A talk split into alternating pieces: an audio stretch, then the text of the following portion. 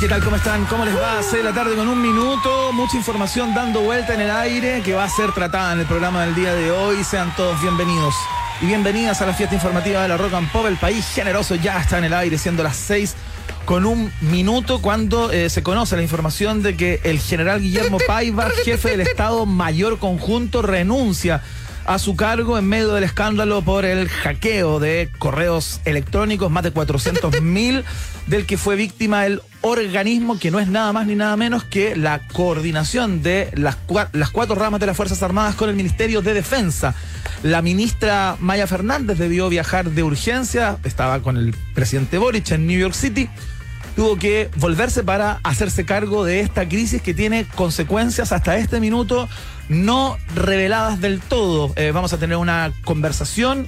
Parte de nuestras entrevistas del día de hoy va a tener que ver con esta, con esta filtración de correos electrónicos con información supuestamente sensible para la seguridad interior del Estado y también una gran cantidad de comunicaciones estratégicas por parte de las Fuerzas Armadas.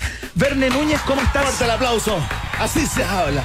Así se habla, mierda. ¿Cómo, Al se, chileno. ¿Cómo se habla? Sí, así pues. Pero estaba dando una información. Pero te salió increíble, te salió como, como un discurso, Iván. Como serio? Un discurso en la ONU. Vengo de Chile. Sí.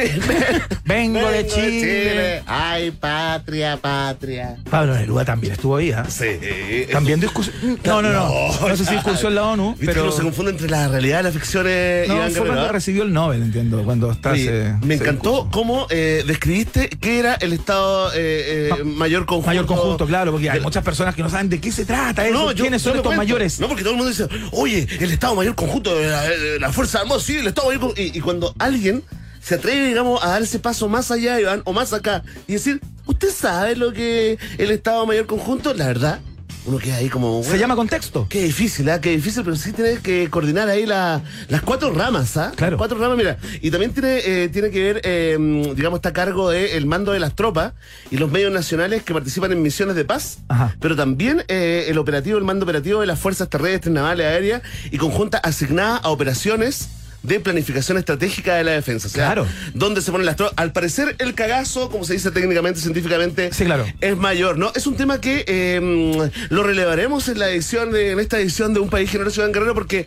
no solamente protagoniza esa prestigiosa encuesta, la mapadre de las encuestas, la pregunta del día, sino que también tiene que ver con la primera de nuestras conversaciones hoy, ¿eh? Pedro Huichalaf, seguramente a usted le suena, fue subsecretario, ex subsecretario de Telecomunicaciones, es académico del Centro de Investigación en Ciberseguridad de la Mayor, eh, abogado, académico, investigador y consultor chileno. Fue subsecretario de Telecomunicaciones, como te contaba, Sí, en la segunda parte de Michelle Bachelet desde el 2014 hasta el año 2016. Así que es con él. Analizamos de alguna manera esta, esta vulnerabilidad. eh, Hay amateurismo en la ciberseguridad de la defensa nacional. Así parece ser. ¿Es peligroso? Bueno, tenemos muchas preguntas. Oye, eh, está complicado lo de Paiva. eh, ¿Quién es Paiva? ¿Quién es Paiva? El general que estaba a cargo del Estado Lo Mayor dijiste recién, Conjunto, lo acabo de plantear, No lo retuve. que dejó su cargo porque supuestamente esto es investigaciones preliminares. Te doy. Último minuto, ¿no? Sugieren, no, no es necesario. Sugieren que él estaba al tanto de las amenazas de hackeo. Él estaba al tanto, Él ya. estaba al tanto, Claro. había recibido algún tipo de comunicación, vía inteligencia, supongo yo, eh, de que esto podía pasar. Y al parecer, la ministra Maya Fernández también algo de información tenía. Eso es lo que están planteando algunos medios a esta hora de la tarde. Tenemos mucha información. eh, fíjate que entre el 7 y el 16 de mayo de este año se habría producido el hackeo. Más de 340 gigabytes. Eh, Iván, de información. Bueno, ya está Pedro Winchalaf. eh, estará con nosotros eh, en unos minutos más. Oye, Iván, quiero recoger, fíjate, eh, al- el- la petición del pueblo, ¿no? Perfecto. Porque hoy. Porque hoy- somos un programa populista. Sí, populistas a veces, pero luego de nicho y luego populistas hipermasivos también de nicho. ¿Viste? Ahí vamos deambulando, Iván, ¿eh? Un dolor de cabeza. Pero hoy día que se va a producir, eh, astronómicamente hablando, el equinoccio de primavera, ¿no? Claro. Eh, a las 10 de la noche con, Cuatro minutos. con cuatro minutos. Eh, Núñez define equinoccio. equinoccio es el momento en que llega la primavera. No. No es la definición. Equinoccio, el momento. Pero es que. Me llevé el- ya, defínelo tú, que Equi- estás capo para definir. Ya, dale, dale. X. ¿De dónde viene De igual, de igual. el igual, prefijo de X? Ya, entonces, ¿qué Inoxio, ocurre? inoxio. ¿Qué es igual? Ah, la noxia. La noxio, pues. La noxio es El día y la noche el día y la noche. tienen la misma duración. pues, ¿viste? Equinoccio. Si todo el mundo sabe, pero ¿sabe? Lo que no sabe la gente es que hoy también, por ejemplo, acá tenemos un caso, Sí. periodismo evidencial, hoy comienza, se declara oficialmente abierta la temporada de alergias. Ah, claro. Estornudos y rinitis, sí, ahí está, ojos llorosos. eh, inmediatamente fíjate que mucha gente está diciendo quién es el culpable. ¿Por qué en Santiago y en otras eh, regiones de Chile está lleno de plátano oriental? Claro. Iván Guerrero, activamos el CIPER de un país generoso. Tenemos los nombres y los apellidos. De los responsables de De que los esté responsables. Santiago plagado de plátanos orientales. Es cierto, mira, eh, ellos, eh, aquí vamos a dar los nombres, por favor, ¿ah? Por favor, quiero música, estamos escuchando la primavera. ¿ah? Sí, pues. lindo, ¿ah? Por eso, manténganla. Funciona. Lindo, Mira, Federico Albert. ¿Ya? El plátano oriental primero te quería decir que eh, llegó al país a comienzos del siglo XX, ¿ah? ¿Ya? Y esto porque básicamente es de gran tamaño, crece muy rápidamente, no consume tanta agua, es resistente a todo tipo de ambientes, lluvia, calor, frío, todo es, es- y además eh, tiene una copa ancha. Y la sombra. eh, da sombra. Eso es lo que estaban buscando en esa época y saben quiénes son los responsables. ¿Quiénes son los responsables? Atención. A la hoguera en este momento. A la hoguera virtual. El pueblo alérgico de Chile. Federico Albert, padre de la conservación medioambiental, fue uno de los primeros en recomendar la importación de plátano oriental a Chile. Uh, ahí está, en un ensayo, digamos, eh, eh, titulado Los bosques de Chile, le recomendó digamos, eh, eh, a la entonces autoridad, Iván, Enrique Cousiño, el intendente Enrique Cousiño, la compra de, de- de muchos plátanos orientales para, para todos eh, eh, la- el centro de Santiago. ¿Ya? No fue el único que, que apoyó esto. Tenemos a otro responsable. Hay otro responsable. George Dubois. George Dubois, para ti también va a este ataque cibernético porque tras instalarse en Santiago, este paisajista francés ¿Ya? fue contactado eh, por Enrique Buciño que venía con la idea Con de la que idea del amigo Alders. se le el, el otro, claro, eh, y le dijo ya, vamos a diseñar un gran eh, parque en pleno centro, al costado del río Mapocho, el parque forestal. Así que, por favor, tráeme 300 ejemplares de plátano oriental desde la natal eh, Francia. Así que ahí tenemos a los ¿Y dos ellos sabían los ¿ah? efectos que podía tener eso sobre la salud de ciertas personas en esta época del año? No, no se sabía Iván Guerrero en esa época. eh, sí se supo después. Ahora, ¿qué pasó en otros países que también ocuparon el plátano oriental eh, para, para crear sombra, parques Claro. urbanos? Que cuando la gente comenzó a sentir alergia, a, a sufrir de alergia, Este polvillo que despide, ¿no?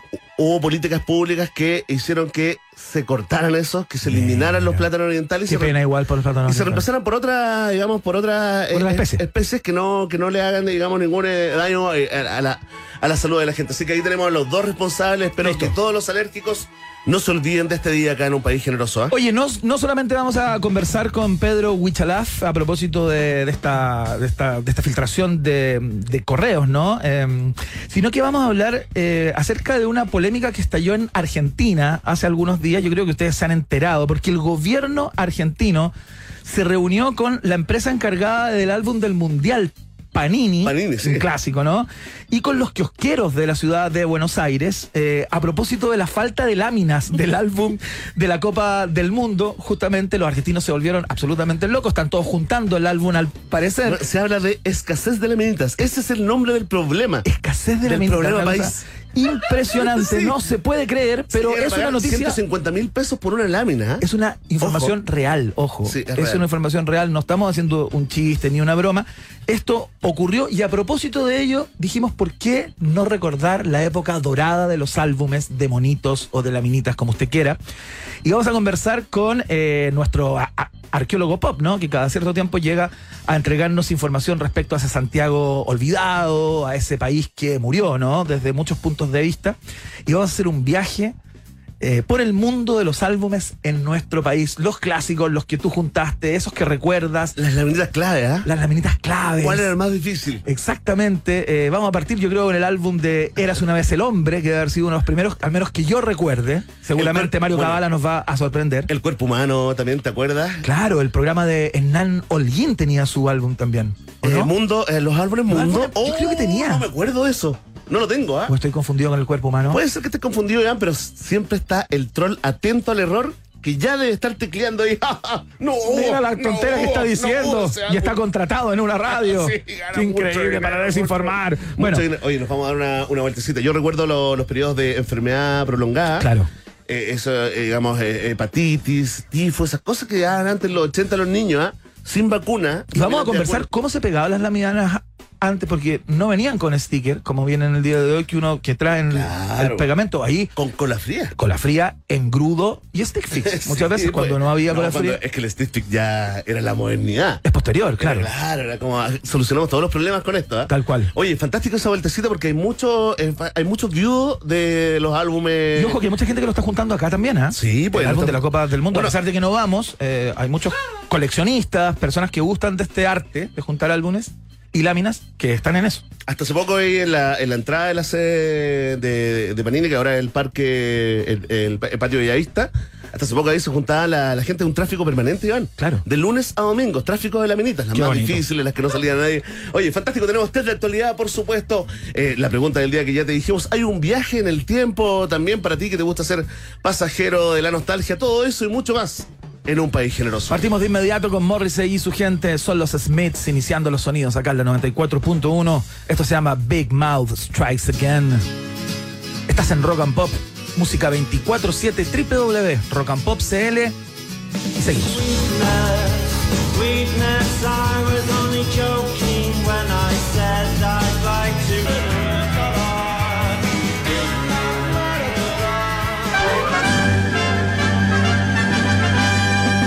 Rock and Pop tienes un permiso 24-7 para la pregunta del día. Vota en nuestro Twitter, arroba Rock and Pop, y sé parte del mejor país de Chile. Un país generoso de la Rock and Pop. Atención, atención, pueblo de un país generoso. Llegó el momento hiperdemocrático en la 94.1, la más padre de las encuestas, ¿ah? Porque ya te lo hemos dicho, ¿no? Un hackeo masivo al Estado Mayor Conjunto de Chile de las Fuerzas Armadas filtró más de 400.000 mensajes de correos electrónicos. Algo así como 340 gigabytes de información sensible en áreas de defensa y seguridad eh, nacional, ¿no? Ahí se pudo ver, digamos, eh, información sobre la estrategia de ciberseguridad eh, de todas las Fuerzas Armadas, también sobre eh, un sistema de monitoreo de comunicaciones satelitales en la frontera, Iván, que al parecer estaría como al borde de lo permitido, al borde de lo legal, ¿no?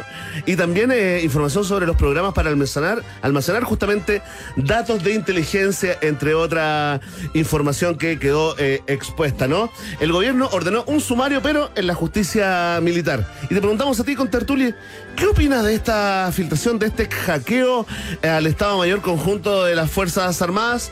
Iván, te agradecemos por estar con nosotros. Muchas ¿Cuál- gracias. ¿Cuál de los Ivanes eres? Porque vienes solo hoy. El Iván ligado a las milicias. O sea, pro, el, el Iván de la parada. Fuiste a gritarle al presidente. No, no, no. Le gritaste merluzo. No, no, yo no soy de las Tú personas. estabas en que- ese grupo gritándome No, no, no. merluzo. No, te estás confundiendo. Yo no soy de las personas que se apostaron ahí a, a- a funar al presidente funar al Boric, sino yo presidente, ¿no? uno de los marchantes. Ah, perfecto, ya, ya, ya. El Iván militar. El Iván militar. El Iván militar. Uy. Todos llevamos un militar adentro. Todos No. tenemos un pariente ¿No militar. te conocías ese? Son clásicos Sí, también. bueno, antes servía, ¿eh? Arte, te sacaba y así como. Yo tenía un compañero. sacaban hasta de la cárcel. Yo tenía un compañero del colegio que en la década de los 80, cuando yo estudié en el colegio, eh, Uh, los era, era hijo de un importante funcionario de la PDI. Ya, y tenía influencia, daba miedo eso. Tenía tifa. La tifa. La tifa. La tifa. Y Le con, esa, la tifa, ¿eh? que nada que ver, ¿eh? Que y con la tifa, tarjeta de identificación de las Fuerzas Armadas, digamos, Sí, eso era, rompía filas. Rompí. rompía filas, de repente, para cosas absurdas, ¿ah? como para entrar a una discoteca, por ejemplo. No, cuando te que tomaban preso. funcionaba con todo. Hubo un amigo que también lo tomaron eh, lo tomaban preso y de ¿Ya? repente ahí en las plazas por Y sacaba- beber. Un amigo, sí. Sacaba la, la tifa del, del papá. No vaya a dar el Un nombre. amigo, no, no puedo dar el nombre. Muy cercano. Ah, Muy, espérate. ¿y ese amigo también tenía tifa? Sí, pues. Mira. Sí. ¿Y era funcionario de qué rama de la Fuerza de la Armada? Fuerza Aérea. De la sí, Fuerza un Aérea. amigo muy simpático. Qué Triunfó suerte. en la vida. Cercano. Muy cercano, sí. Está triunfando en la vida. Pero ¿sabes qué? No quiero llevar el tema hacia allá. Oye, no- como decía, no hablemos más de mí. Hablemos, hablemos de ti. ¿Qué opinas de mí? Conversación egocéntrica. Bueno, atención, nos eh, acompaña entonces el Teniente Guerrero. ¿Cómo está, Teniente? Muy bien. Soy Jason. ¡Hágame! ¡Aves! ¡Cien lagartijas! ¡Un coalita en el incendio de Australia! ¡Un hurón! Muy bien.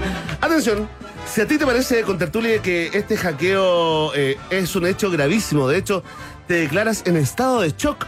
marca la alternativa. ¡Márcala, señor! Muy bien, señor. ¿Qué está ahí rasqueteando? Perdón, perdón. Atención. Si tú crees que. Perdón, perdón. Si tú crees que te. Sí, vamos más rápido. Si tú crees que te cajeo.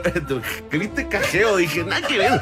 Si tú crees que este hackeo demuestra lo amateur de nuestra ciberseguridad en defensa, marca la alternativa. ¡La D! ¡Y 20 lagartijas! ¿Una lagartija? ¿Cómo era la lagartija? 20 la- lagartijas. Sí, estaba pensando cómo Ah, hacía. ¿cómo? Cómo hablaban. Si tú eh, eh, viste esta información y inmediatamente te pusiste nervioso y dijiste, ¿esto me afecta? ¿Me tengo que preocupar? Si eres de esos, si eres de esas, marca la alternativa. ¡La D! Y si te- eh, todo este tema te importa un ciberpepino o un ciberrábano, también tenemos una alternativa para ti y es la... ¡La D, señor! Ahí está, muchas gracias, eh, teniente. ¿eh? Teniente Guerrero. Que le vaya muy bien, ¿eh? ¡Retírese! Sí. Tengo una coimita por acá. No, no, era estamos- broma. Era broma, si usted es de los... Se ha- se ha honrados. detenido, ¿eh? Se ha detenido. sí, ¿Vamos al Monticello? No, era broma, era broma. Era No, broma. estupidez, ¿eh? No, estupidez. sí, era una bromita, no, No, bromita. si tenemos, todo, Sí, no, tenemos todo monitoreado. Oye, está planteada la pregunta, Teniente Guerrero. La respuesta depende de ti, ya lo sabes, ¿ah? Vox Populi Vox Day. En un país generese. Seguimos con la música, la rock and pop. Escuchamos a The Arctic Monkeys. Esto se llama Why You Only Call Me When You're High. ¿Por qué siempre me llamas cuando estás medio loco o loca? Acá en la rock and pop.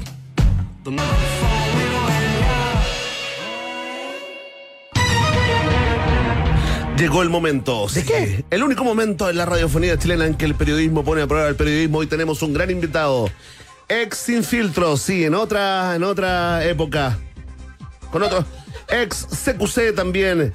Ex Chile Today detrás de cámaras. Ex Tejado de Vidrio. Ex Cadena Nacional. Ex o actual. No, actual. La nueva voz del gol. Con ustedes, el mejor Iván del periodismo nacional, Iván Valenzuela. No pudo venir. Iván Guerrero. Bueno, estoy contento. Yo sé, yo sé. Querías invitar al otro Iván, pero bueno, yo lo entiendo. Una trayectoria ocupado, impecable, muy, difícil muy, muy de superar. ocupado. Se levanta muy temprano el, el otro. Muy el temprano, sí, es verdad. Sí, no, y Núñez, Iván Núñez, muy confuso. Dos Núñez, no, dos Complicado, princesas, no en Matorre, no, sí.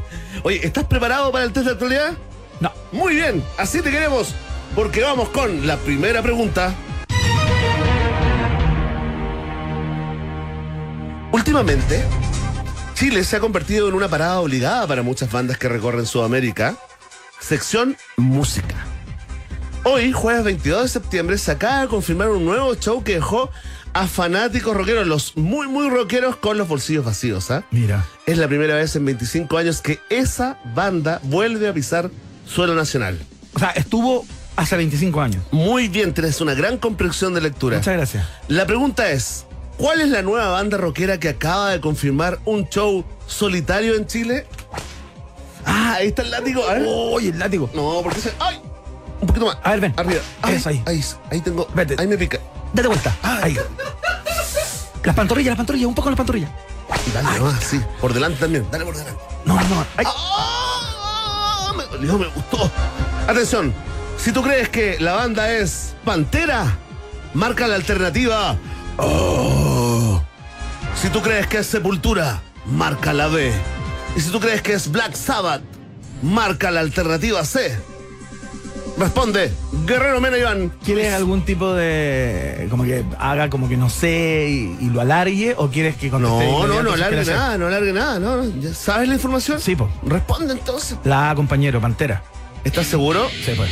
Es- Are you sure? Yeah.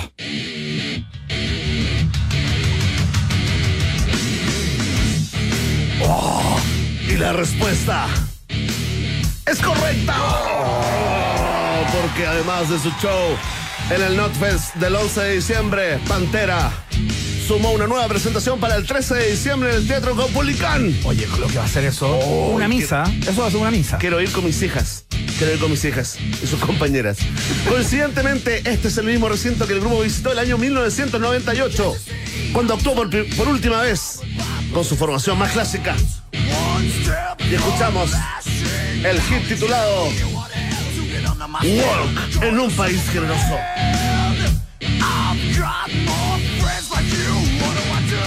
Qué ganas de quedarse en esto y suspender el test. y escuchar la canción completa. Es que es muy buena, muy buena letra. Dice que cuando él camina eh, por el lado de, de- por un parque lleno de Se, flores. se emociona con el olor de los tulipanes. Sí, sí, eso dice la, letra. Que nunca, nunca había sentido algo tan profundo como cuando vio sonreír a un niño por primera vez. Sí, y al final cierra con que lo que más lo emocionó en la vida fue el final de Candy. Sí, pues. El capítulo final de Candy. Es un tierni, ¿eh? Son unos los de. Pantera. Sí. Vamos a la siguiente pregunta. Iván Guerrero, uno. Un país generoso, cero.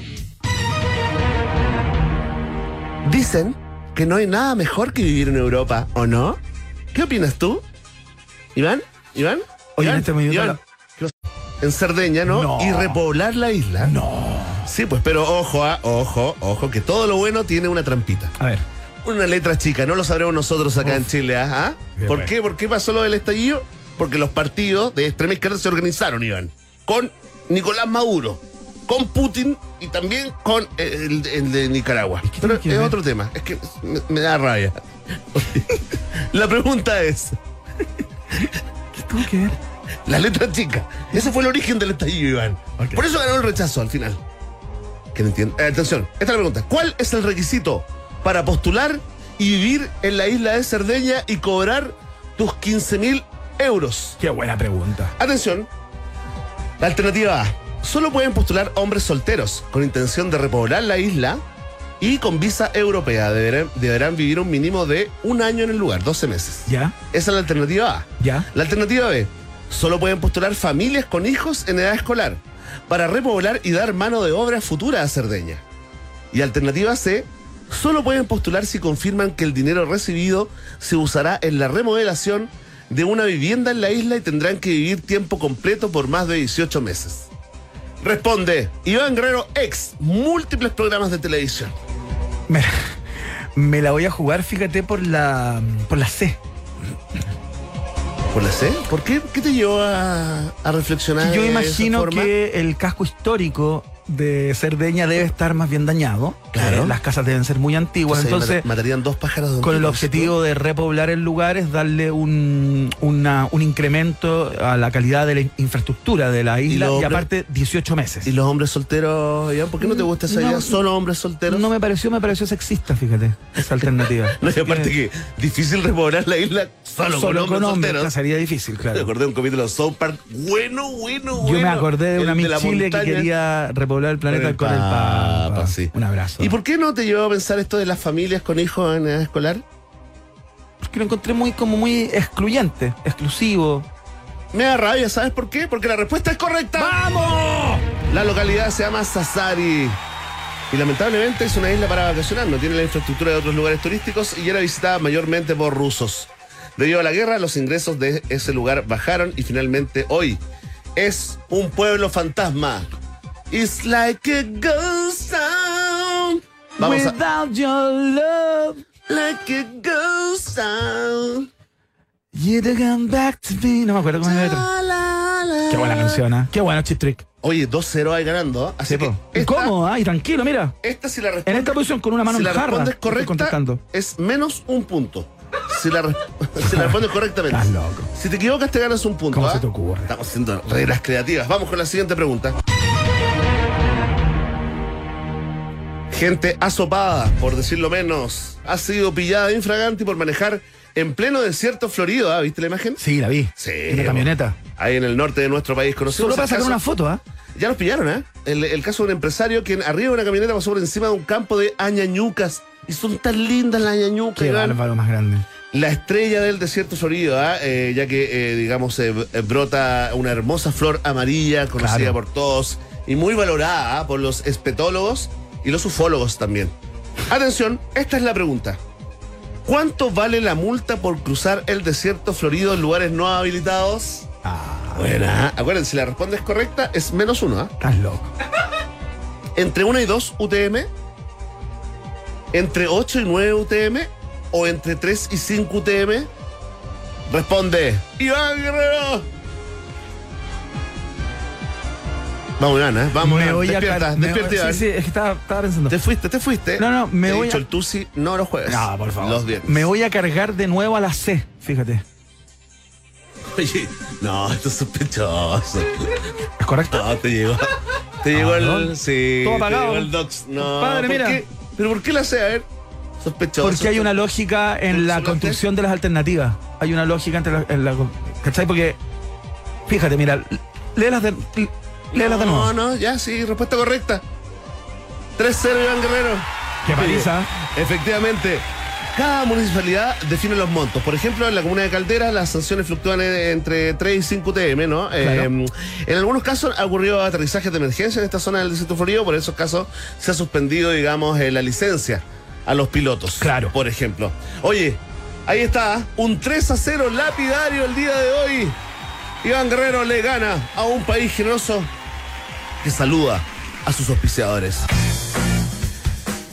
Listo, Verne. Llegó la temporada de conciertos y díganme ustedes que no es fome cuando te quedas sin gigas y no puedes grabar a tus artistas preferidos, no puedes sacar esa foto, no puedes hacer el video cuando está explotando la canción que más te gusta. Pero no te preocupes, no se preocupen porque tengo la solución. ¿Cuál?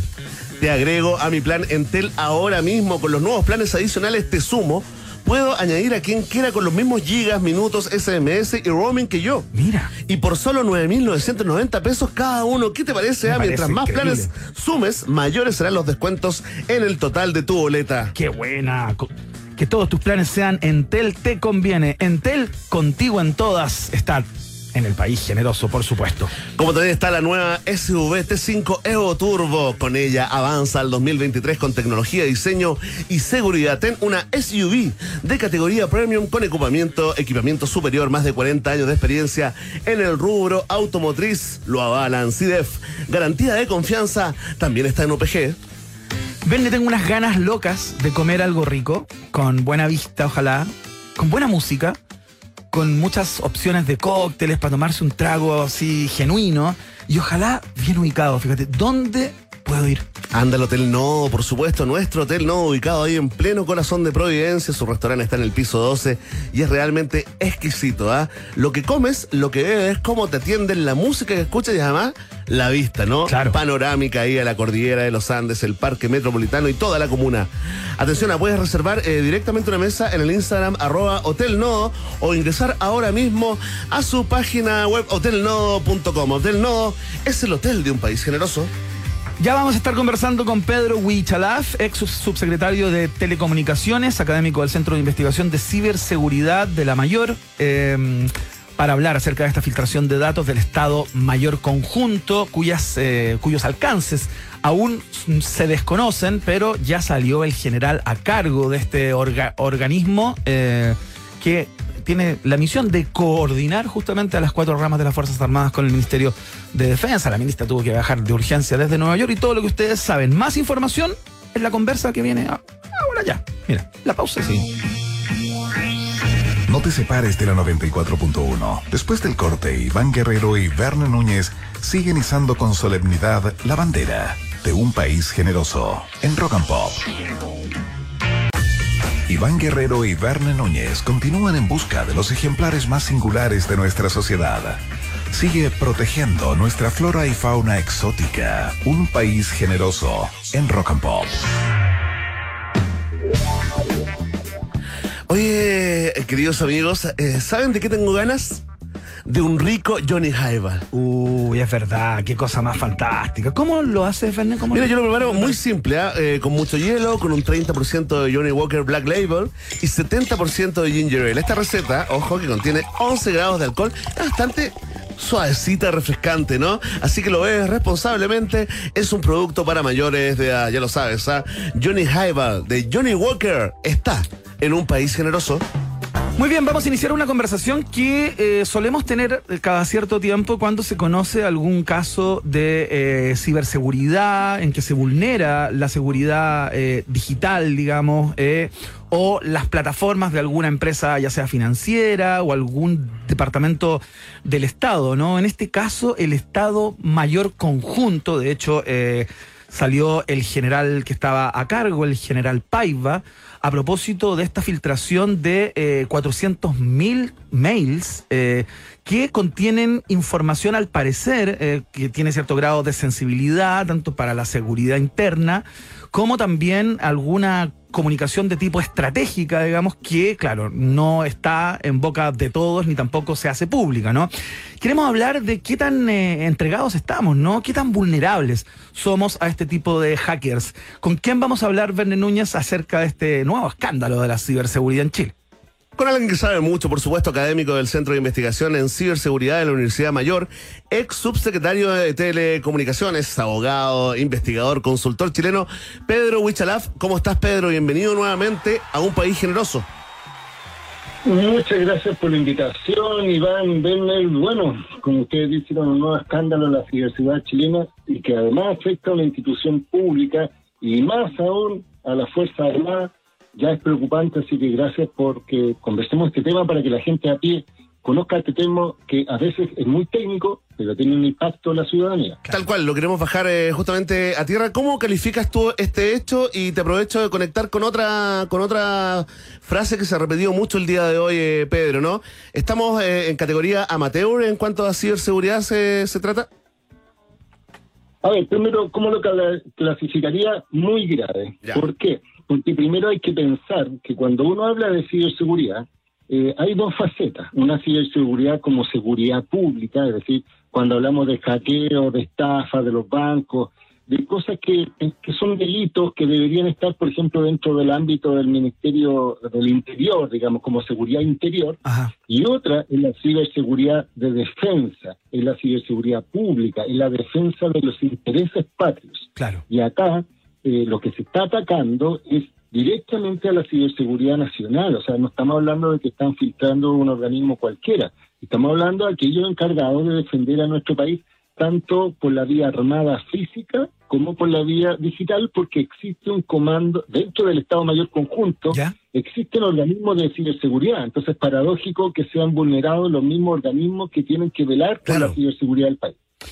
Entonces, ahora, cuan- la segunda pregunta que tú me dijiste era qué tan amateur es. Claro. ¿En qué nivel estamos?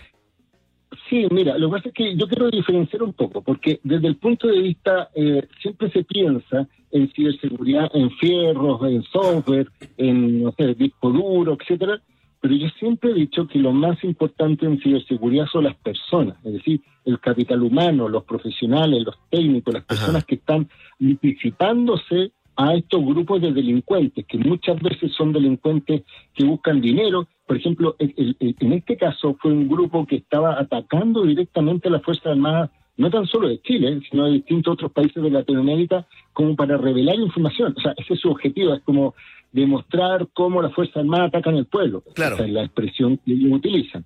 Ahora, Exponer, en el fondo, ¿no? y sí, pues, y paradójicamente, el mismo día de las glorias del ejército, es decir, el 19 de septiembre, fueron hackeados, o sea, fueron publicadas esta información. Es decir, esto el partido el día lunes. Ahora lo estamos conociendo porque ahora se está dando mayor información. O sea, imagínate que han pasado algunos días con estas cosas. Y segundo, eh, desde el punto de vista regulatorio, sí tenemos problemas porque imagínate que se está discutiendo en el Congreso y aquí hay una eh, debilidad estructural de país como política pública, no de gobierno, digámoslo así, porque en el último día el gobierno de Piñera presentó un proyecto de ciberseguridad e infraestructura crítica. ¿Qué es lo que hace? Identifica sectores críticos y exige un estándar de ci- ciberseguridad mayor. ¿Ya? Pero como esta es una regulación que todavía no sale del Congreso, hoy día la- las exigencias de, de- de- de ciberseguridad del Estado Mayor Conjunto son iguales que la persona que tiene una pyme en su casa y tiene una base de datos. Entonces, esa, esa falta de mirada, de entender la importancia de algunos actores o, de- o entidades, es lo que nos hace esto. Y, y fíjate que en este caso concreto, como para explicar qué es lo que sucedió, Sí. en palabras simples, hubo una vulneración en los servidores de correo de una, eh, de- eh, esto, esto es extraoficial porque el Ministerio de Defensa todavía no Sí, ha claro, mencionado un vector de ataque, pero ya se entiende en los entendidos qué pasó. Entonces, es una vulnerabilidad donde había que aplicar un parche de seguridad en este eh, servidor de correo. De hace un año atrás estaban ya informando Claro. y no se había actualizado. Entonces vinieron estos eh, terceros, vieron la vulnerabilidad y extrajeron los correos electrónicos. Entonces, acá hay una mm, dejación, yo creo, hay una responsabilidad. Negligencia. Negligencia. Mira, se habla de que quieren hacer un sumario, justicia militar. Yo creo que eso no es lo relevante en Mm. este momento, sino que la ciberseguridad exige primero transparencia, es decir, que sepamos qué está pasando. Segundo, que el ecosistema sepa. Imagínate que recién vi una noticia eh, que mandó el CECIR, que es el Centro de Incidente de Respuesta del Ministerio del Interior, es Ya. decir, un organismo de ciberseguridad, que le está diciendo a los servicios públicos, eh, por cuarta vez vengo a, a mencionarles que actualicen ese parche que está disponible hace un año. Entonces mi duda es, ¿cuántos servicios públicos no han actualizado aún el parche de hace un año? Sí, parece haber cierta candidez, Pedro, eh, y parece haber también, como tú dices, una dejación desde ese punto de vista, porque eh, estoy pensando cuál puede ser la causa de que no estemos, eh, digamos, robustamente listos para hacer frente a este tipo de, de grupos de hackers, ¿no? Porque si uno considera la cantidad de procesos que hoy en día dependen de eh, los datos que circulan a través de las redes, ¿no? Tanto financieros como de seguridad, eh, manejo de fronteras, soberanía, bueno, todo lo que está involucrado en este hackeo también, ¿no? Eh, uno dice, ¿será un problema de costos? O sea, ¿será muy caro para el Estado de Chile de alguna manera eh, crear esos sistemas para que sea imposible entrar en ciertos lugares? ¿O es voluntad política, Pedro? ¿Qué, qué está fallando acá? Miren, Iván, justo diste el clavo y te lo menciono también por la experiencia que tuve como subsecretario de Telecomunicación. Ah, Antes claro. de ser subsecretario yo también decía, ¿por qué no se hacen los cambios? Hay algunas cosas que hacer. Claro. Y generalmente los recursos siempre van a ser pocos y las necesidades van a ser múltiples. Bueno, claro. normal. Economía básica. Economía 1, Pero- claro. Pero en este caso, eh, la voluntad política es esencial. Y hay que mencionarlo, insisto, estoy mirándolo como, punto- como política pública y no como crítica. Sí, sí. pero en el gobierno anterior se había designado, por ejemplo, un llamado SAR de ciberseguridad, una persona que iba a estar a cargo de estos temas, que iba a coordinar, que iba a dar el impulso político, y la verdad es que pusieron a una persona, después lo sacaron, y en los seis últimos meses de gobierno quedó vacante. Ya. Y cuando entró este gobierno, mantuvo esa vacancia varios meses, hasta como un par de semanas atrás, sé que una persona se está encargando de coordinar, pero no con la voluntad política determinante. Entonces, ¿qué es lo que ocurre? Cada organismo público funciona como una isla, no hay una política pública y en definitiva los costos los asumen los ciudadanos al ser afectados con las consecuencias de una filtración como esta. Perfecto. Claro que sí, claro que sí. Hoy se filtraron, eh, digamos, eh, más de 400.000 mensajes, lo dijimos, 340 gigabytes de información, documentos rotulados como eh, reservados, secretos y ultra secretos, eh, Pedro, eh, sobre todo, digamos, en temas que tenían que ver con estrategia de ciberseguridad, con programas para almacenar eh, datos de inteligencia, pero según el periodista de CIPER, Nicolás Sepúlveda, eh, lo más delicado, quiero saber si tú lo compartes o no, ¿ah? lo más delicado serían los pormenores de, de este programa implementado desde el año 2018, que le permite a las Fuerzas Armadas monitorear las comunicaciones satelitales y por radio que se producen en las fronteras del país. ¿No? Eh, incluso figura un manual de funcionamiento de esos equipos. Y esto estaría como en el borde de la ley, ¿no? Eh, eh, no está la certeza 100% de que se pueda hacer eh, aquello, ¿no? Y esto ya se transforma, digamos, este hackeo en una especie como de Wikileaks eh, Claro. chileno, ¿no? Pedro, ¿qué, qué- qué opinas? ¿Compartes también que es delicado aquel tema por sobre otros? Mira, yo voy a ser súper sincero, esta información está pública, es el problema, y yo accedí a la información. Ajá. Es decir, y además los activistas que son bien habilidosos, digámoslo así, colocaron hasta un buscador, es decir, uno puede ver los correos y Ah, los puede hay buscar. acceso, claro. su tono. Entonces, yo miré cierta información como investigador, Claro. no con un fin de perjudicar al país, ni de aprovecharme, y yo vi información, mira, desde administrativa, así como el correo avisando que el estacionamiento va a ser reservado para el general tanto, Claro. Hasta, hasta información de sumario, información de, de inteligencia del ejército, información que decía documentos reservados y secretos, muchos datos personales. O sea, yo vi todos los teléfonos de los generales, todas las direcciones de sus casas, vi todos los mensajes. Entonces, ¿qué es lo que te quiero decir? Probablemente el periodista que tú mencionas hace pie a un tema muy particular. Pero si uno empieza a mirar desde la sensibilidad de cada sector, hablaban, por ejemplo, yo vi, lo vi, eh, y- y- y notas de inteligencia en las causas mapuche, o sea, seguimiento a personas, Sí, pues. informes, o sea, o sea, ¿qué te, qué te puedo decir? No, comentarios, mejor- hasta temores, hasta temores de, lo, de, lo- de los que estaban encargados allá, de los que fueron eh, De la al, Sur, al de la- estado de emergencia, a la a la Mocrazona, que, que, que tenían eh, estos temores de, de- de que pudiera ocurrir un nuevo eh, caso Catrillanca, ¿no? Digamos las cosas como son. Si sale un general como Guillermo Paiva, el encargado de la jefatura de Estado Mayor Conjunto, que había tomado el cargo en diciembre del 2021 y sale ahora a los meses del 2022, por algo será estimado. Oye, Pedro, bueno, eh, vamos a quedar a la espera de la. Yo me imagino que esto va a tener otras consecuencias, digamos, pero eh, si es que si es que tú estuvieras a cargo, Pedro, y tuvieras la posibilidad de eh, estampar la política a seguir en términos de ciberseguridad, ¿no? ¿Qué, qué, qué es lo que harías? ¿Qué sería lo primero que habría que a lo que habría que echar mano? Mira, primero yo acabo de hacer una publicación a propósito del tema en general, Ya. donde, por ejemplo, la Agencia Internacional, eh, la Agencia de Ciberseguridad de Europa, de Europa, establece que para que una organización tenga una buena medida de ciberseguridad tiene que haber 12 perfiles de profesionales y técnicos relacionados con el tema. Por ejemplo, ya. tiene que haber un- un ingeniero relacionado con el CISO, es decir, el encargado de ciberseguridad. Otro que esté encargado de, su- de, eh, de la gestión administrativa, otro de educador, otro de la parte legal, otro, o sea, habla de perfiles. Claro. En cambio, ¿qué es lo que pasa en las organizaciones chilenas? Que, que la empresa y las organizaciones públicas tienen uno o dos profesionales que asumen los 12 perfiles y ahí es donde está el problema. No sé si me explico. Es decir, alguien puede ser muy experto, pero no maneja las 12 áreas. Claro. Es como que yo manejo la parte legal de ciberseguridad, pero yo no programo, ni hago pruebas de, de- de penetración, que se No, denominan, claro, que se son vulnerabilidad.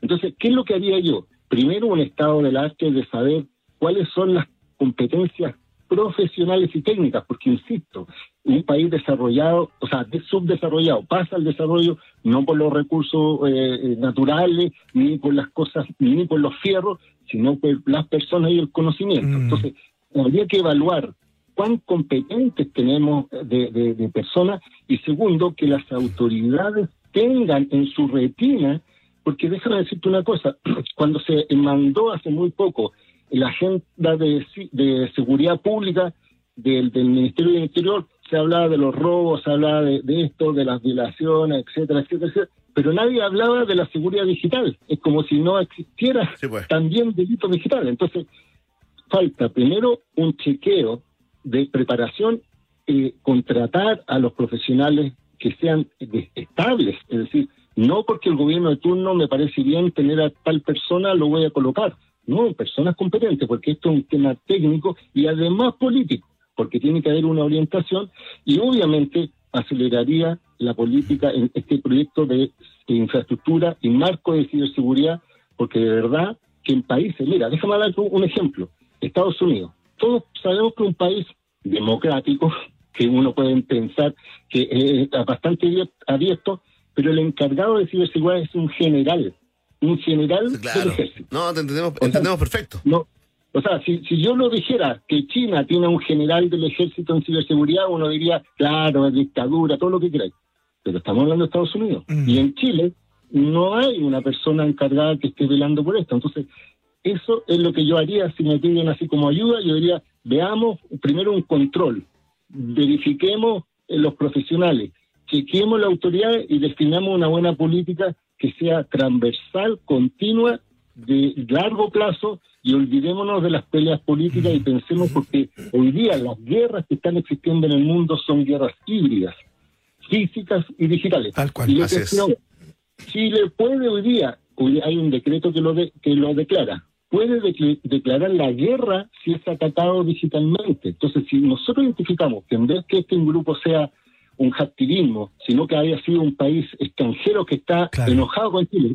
Piensa en un país que recientemente puede estar enojado con Chile, por alguna razón, y nos ataca con ciberseguridad filtrando nuestra información, podríamos declarar la guerra o nos pueden declarar guerra. Entonces, sin disparar una bala, entonces a ese nivel estamos hablando. ¿no? Esto no es algo cotidiano, esto no es algo alarmista, esto es algo sin retorno. La transformación digital nos permite estar conectados en el mundo, pero nos exige estándares de calidad maduros. Muy interesante la conversación con Pedro Huichalaf, académico del Centro de Investigación en Ciberseguridad de la Mayor y ex subsecretario de Telecomunicaciones, abogado, académico, investigador y consultor chileno. Quien eh, nos entrega su perspectiva respecto a esta filtración de datos, este hackeo, digamos, al Estado Mayor Conjunto, eh, que tiene nada más ni nada menos la misión de coordinar a las ramas de las Fuerzas Armadas con el Ministerio de Defensa y todo lo que ello implica, ¿no?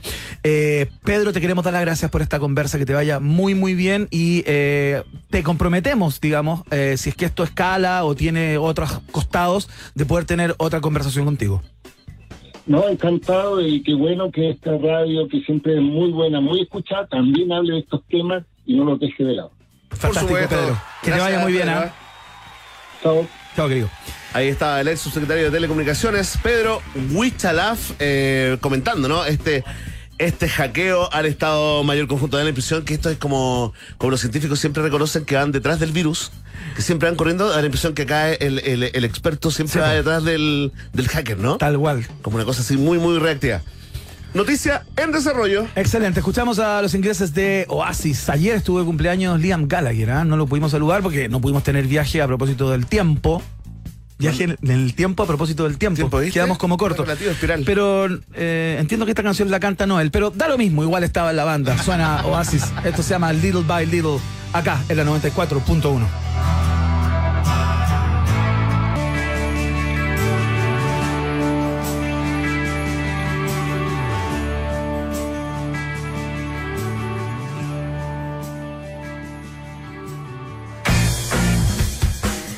Si eres la persona encargada en este minuto de buscar un lugar para salir a almorzar o a un happy hour con tus compañeros de trabajo, anda a conocer el nuevo menú ejecutivo de Hotel Nodo y descubre nuevos sabores. Más información en la www.hotelnodo.com o en su Instagram, arroba Hotel Nodo. Ahí está absolutamente cómodo. O sea, todo más bien, más que cómodo. Sal de la comunidad clásica del lugar de siempre y eh, no te vas a arrepentir. Hotel Nodo es el hotel del país generoso, por supuesto. Que va la pausa. Que a la vuelta ya estamos conversando con nuestro arqueólogo pop Mario Cavala. Recordamos eh, los álbumes de nuestras infancias, álbumes de laminitas, ¿no? Eh, esos que coleccionábamos a propósito de toda la polémica que hay en Argentina por la escasez de láminas eh, del álbum de la próxima Copa del Mundo, por supuesto. La pausa y seguimos.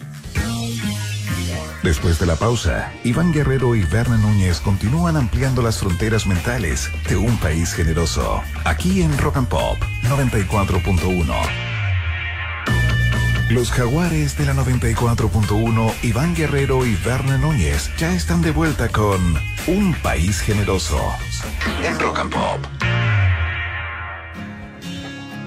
Mañana viernes y el sábado son los últimos conciertos de Coldplay en Chile eh, y te queremos recordar que acá en Rock and Pop tenemos una suerte de post-show, tanto el viernes como el sábado, después del concierto, un especial con todo lo que escuchaste en el estadio. Si te quedaste afuera, escuchas a la banda de todas formas. Los escuchamos con God Put a Smile Upon Your Face a esta hora. Es Coldplay en la Rock and Pop.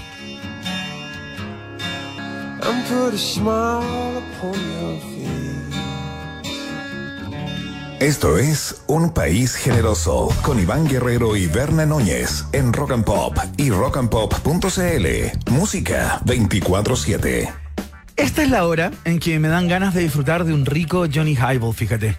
Y para mí es perfecto cuando lo preparo con mucho hielo, como el que cae ahí, un 30% de Johnny Walker Black Label y un 70% de Ginger Ale. La receta contiene 11 grados de alcohol, por eso bébelo responsablemente, es un producto para mayores de edad, para que lo sepas eh, antes de eh, su consumo.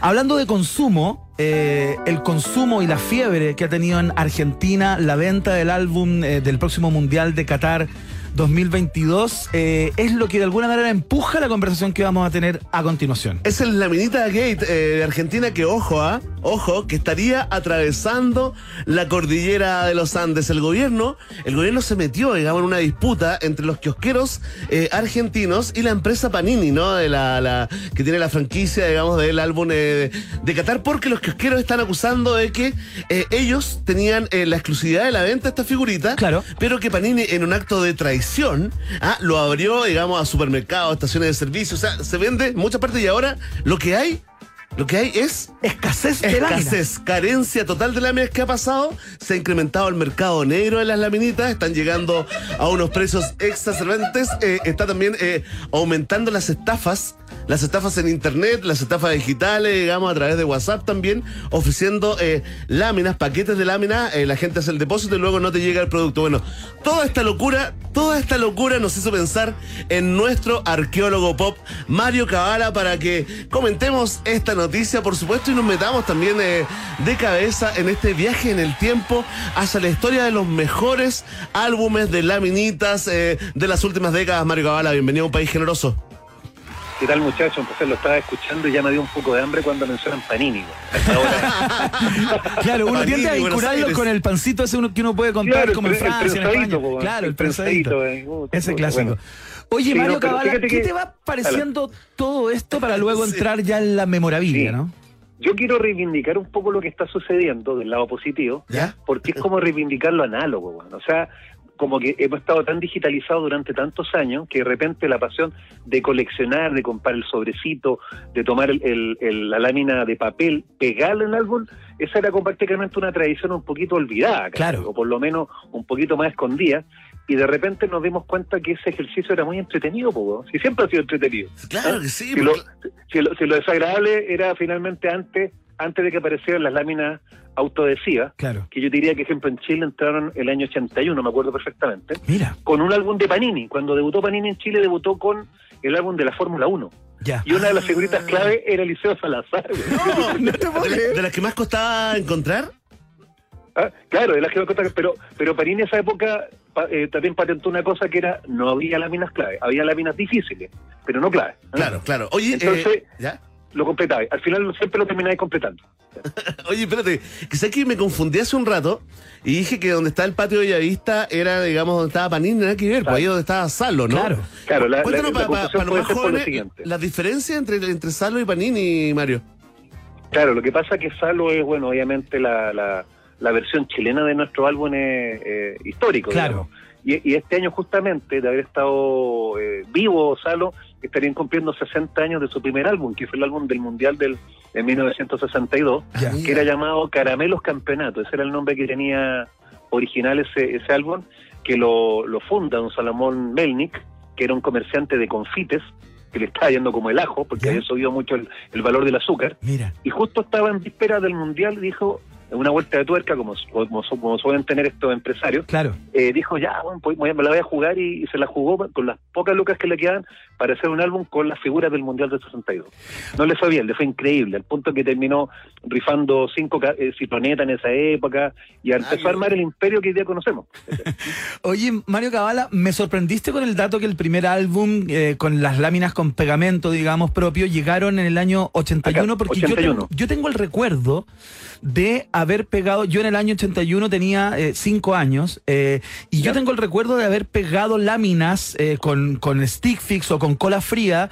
hasta entrado mis 12, 13 años, ¿no? Eh, yo no me acordaba de haber pegado láminas con, con pegamento, fíjate.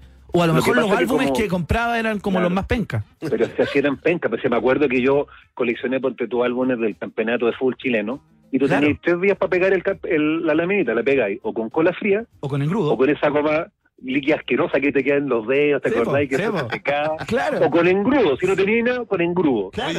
Que, maneras. vuelva el engrudo, ¿ah? Que vuelva. Para los trabajos Claro. escolares. Que ¡Vivan ese infierno! Sí, viva ese infierno. Entonces, entonces llega de repente este álbum, este álbum revolucionario de la Fórmula 1, primero ya era como cuico la Fórmula 1, Claro. pero otra cosa además la lámina ya tenía una, la- una mejor definición de la foto, eh, la lámina era rica, era como que hace un cuché, un papel cuché, y más encima que era autoadhesiva, le sacáis como te digo una, un film que tenía en plástico muy delgado, Claro. y listo, y no te ensuciáis más los dedos. Pero ¿cuál era el drama de la, de la autodesida? El drama era cuando la pegabas chueca. No Ah, no, había no vuelta atrás. No Ah, había no la atrás. podías acomodar. Y, y los que tienen un poquito de TOC, sufríamos, ¿ah? Sufríamos. No, pero además habían técnicas, porque por ejemplo, cuando tú pegáis de la manera antigua, te enseñaban, no, no lo pegues completamente, sino que deja por tú como un 30% libre, el de abajo, ¿te acordáis? en Ah, caso de que tengáis que cambiarla de lugar, la podías retirar. Claro, tal No, cual. y habían algunas que tenían información detrás. Información detrás de la lámina o, o, o en la, o en la misma página del álbum. Entonces, Claro. eh, la lógica, el sentido común era como dejar las pegaditas por arriba nomás. En la franja Sí, no, de no. arriba. de hecho el tema de, la- de las figuritas clave era, era terrible. Bueno, cuando uno iba a Salo, típico había un grupo así como una, un grupo que era como pandilleros que decía Sí, yo, pues, el tráfico. que estaban con unas carpetas, que estaban con unas carpetas gigantes Claro. con las láminas, po, Claro. y Oye, Mario, hasta hace poco tiempo, po. hasta hace poco tiempo, Claro. digamos, te diría que hace unos 5 o 7 años eh, vi por ahí un reportaje del tráfico de, de la minita. En, en tu caso personal, porque este es una es Sí. un viaje personal, eh, Mario Cabala.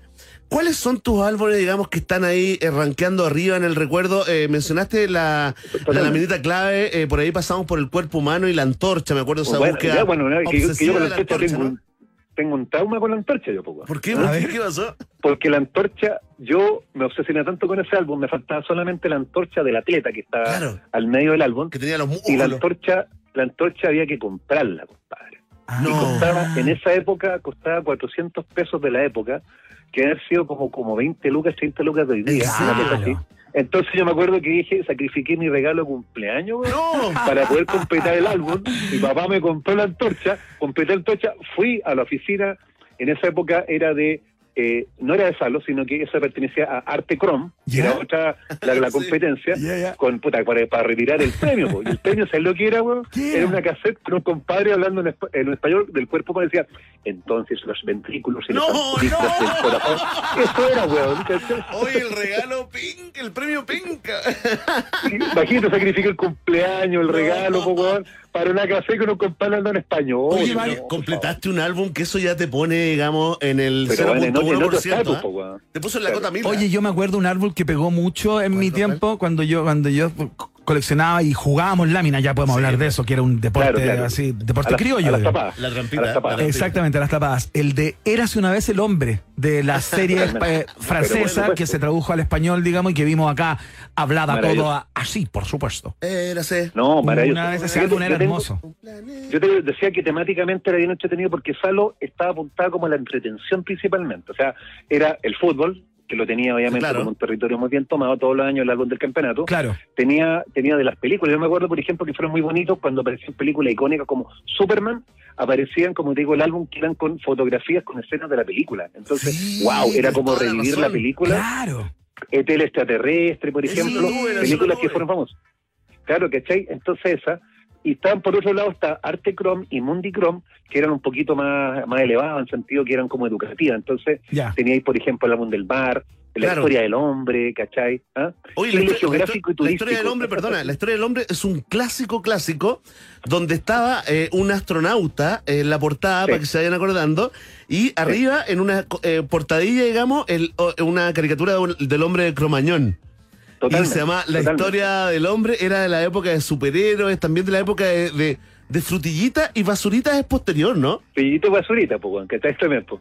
Estaba el álbum del Chavo del 8, por ejemplo. Claro, ¿Ah? sí. Imagínate la época, años 78, 79. Claro. O sea, el Chavo, olvídate, era, era tema país. Pues, Bueno, el del Entonces, Mundial del 82, Mario Cabala, que fue el primer Mundial Totalmente. para muchos de nosotros, digamos, de ver a Chile en un Mundial, porque el 74, digamos, era había pasado un Mundial en colores. Mundial, Mundial en colores, claro, y, y era una locura total, me acuerdo también. No, no, no, como te digo, o sea, siempre, bueno, siempre el fútbol obviamente ese, y ese mundial lo recordamos porque además había una gran expectativa, Chile Claro. al mundial después de ocho años, ahí pasó mucho tiempo, pasamos del televisor blanco y negro al color, entonces era como una época ya más moderna, me entendí, de, lo- de los mundiales. Claro. Y bueno, y así no fue tan bien, pero, pero era bonito, era bonito porque además uno, de repente las figuras que te sobraban del álbum, la ocupabais para pegarla en, el- en los cuadernos, Sí. ¿cachai? El fondo era, o sea, era multipropósito, como te digo, la, la forma, ¿cachai? Bueno, y era salir al recreo, era salir al recreo y Ah, tú no, con claro. tu fajo de la minita a jugar ahí a las tapaditas Sí, y quién se bueno. ganaba las láminas Sí, cuando las daba oye, vuelta pegándole y- con las manos. Y lo, lo único, el único momento en que, que, eh, que tuvierais como las manos eh, transpiradas te servía, digamos, porque Exactamente. el resto, todo mal, todo en contra. Todo el mal, resto de la vida, pero- las manos ¿sabes tú transpiradas, pero ahí te servía y se te quedaba pegada, pero Yo era diría trampa. que los álbumes fueron un excelente complemento educativo y de verdad porque uno, por ejemplo, yo junté el álbum de Arturo Prat, Yo también, el Flora Fauna de Mundicrom, ¿te acordáis? Exactamente, el, el del mar también. Entonces, a despecho que tú ibas coleccionando la cuestión con el propósito de llenarlo,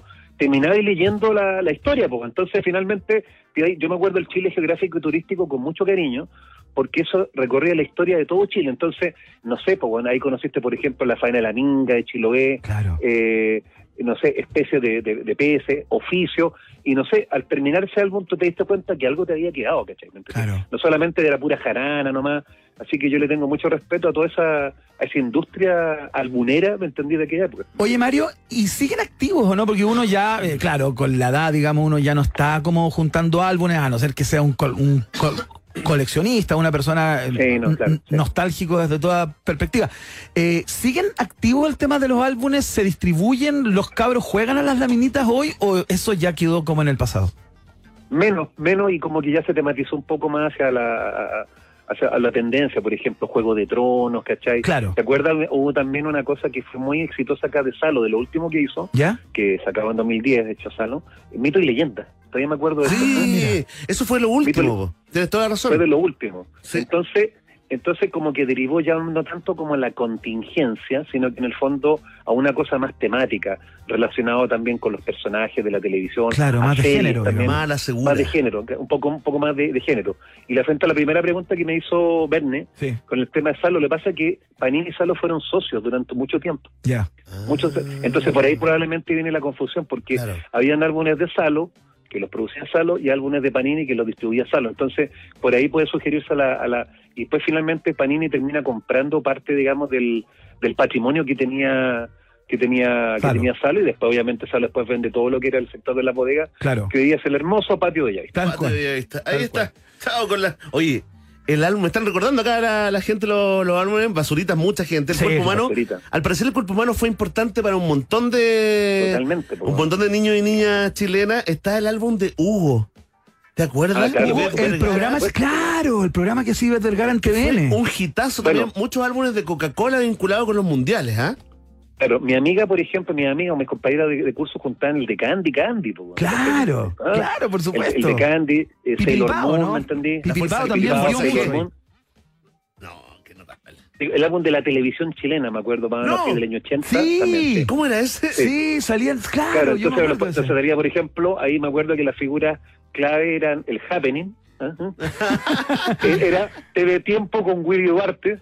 Claro, yo me acuerdo haber tenido la lámina, tengo un recuerdo de tener en mi mano la, la lámina de Gabriela Velasco. ¿Se acuerdan Gabriela de Velasco, con, conejito con- con el conejito TV, weón. Claro, weón. Oye, estamos recogiendo el carnet y se nos cayó la placa. Sí, no, Se nos cayó la placa completamente, pues. La guerra del Pacífico.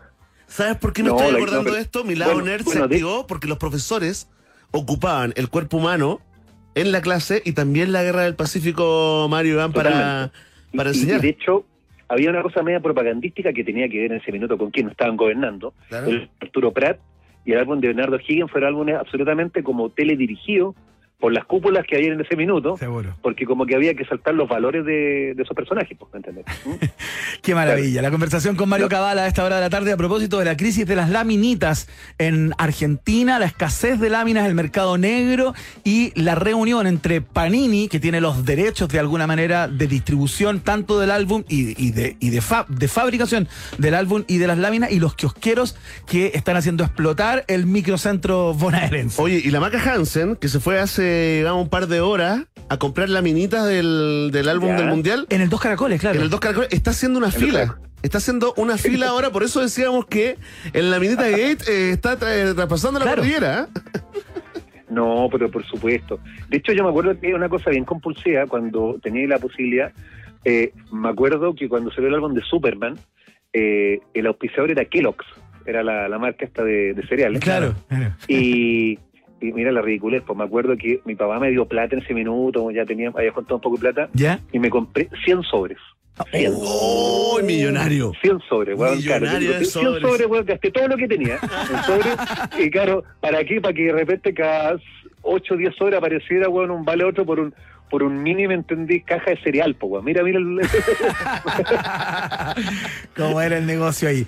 Oye, qué lindo recuerdo. ¿eh? Fantásticos recuerdos con Mario Cabala, como siempre en esta sección, la arqueología pop de eh, el mentor, el guía espiritual de Santiago Apata también. ¿Hay alguna, hay algún paseo, alguna ruta que esté en, en En, en venta? o perspectiva, en perspectiva, sí? bueno, tenemos un este sábado que ya está sold out, está, está en día, que es París, Londres y San Diego. ¿Ya? Eh, luego viene las que están ya abiertas, son para el día 8 de octubre. Eh, es muy lindo eso, es República y Concha y Toro. Mira. Y la del 29 de octubre, abs- estreno absoluto, Secretos de Providencia. Ah, qué buena. Qué entretenido. Está, bueno. Está Fantástico. muy entretenido. Así que la gente, si quiere, ahí puede contactarnos vía interna por, por el Instagram de Santiago Pata para todas las consultas Oye, respectivas. Solamente para mencionar a, los- a los- a los roedores que están disfrutando esta conversación con nuestro arqueólogo Claro. pop. Eh, Axel Michael dice el álbum de Jesús de Nazaret. Sí, tremendo. claro, Mira, el, tremendo. el álbum Bellezas de Chile nos dice, nos recuerda eh, Paulina Helen y Diego La, Pinochet la, dice, la abeja maya, po, la abeja maya y la. Galería del Terror. Se nos había olvidado. Ah, qué bueno, po, Oye. toda la razón, po, Qué, li- qué lindo No, viaje. notable. Un aplauso con besito. Con besito para Eso. Mario Para Cabana. Mario Cabala, por supuesto. Te mandamos un abrazo muy grande, Mario. Gracias por la voluntad de cada conversación. Y eh, estamos viéndonos. Ojalá en la próxima te queremos acá presencial. Ya, mijito, no- no se preocupe, Queremos ver ahí. tu cabello dorado. Me quedo dorado. Te Seguimos traccionando, pues, amigos. Seguimos ahí en la. ¿ah? Por supuesto. Seguimos en la lucha. Tal cual. Tremendo. Así es. Un abrazo. Un abrazo grande. Mario Cabala, entonces, eh, recordando la época dorada de los álbumes, las laminitas y todo aquello. Vamos a escuchar a los irlandeses de YouTube a esta hora. Suenan con su Angel of Harlem. Estás en la 94.1 www.rockandpop.cl. El país generoso está en el aire.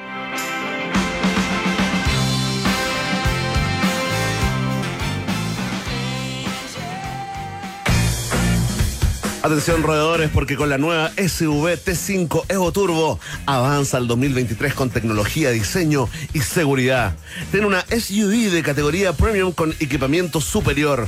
Más de 40 años de experiencia en el rubro automotriz lo avalan. CIDEF, garantía de confianza, está en el noticiario favorito de la familia chilena. Vamos a ir a la pausa y a la vuelta tenemos eh, viaje en el tiempo, por supuesto. Hoy sí que sí, el Comodoro Verne Jorge Javier Núñez Bustos. ¡No! ¿Quién es? ¿Quién es él? No sé, Hay gente así con tres hay nombres. gente con tres nombres, esa excentricidad, ni Prince llegó a tanto. ¿Te reíste o pusiste un huevo tú? ¿Por qué te reíste de mi nombre? ¿Me eh? estoy burlando? Te estoy burlando de mi nombre. Ah. No, no, no, no, no, no, tranquilo, tranquilo, no, no.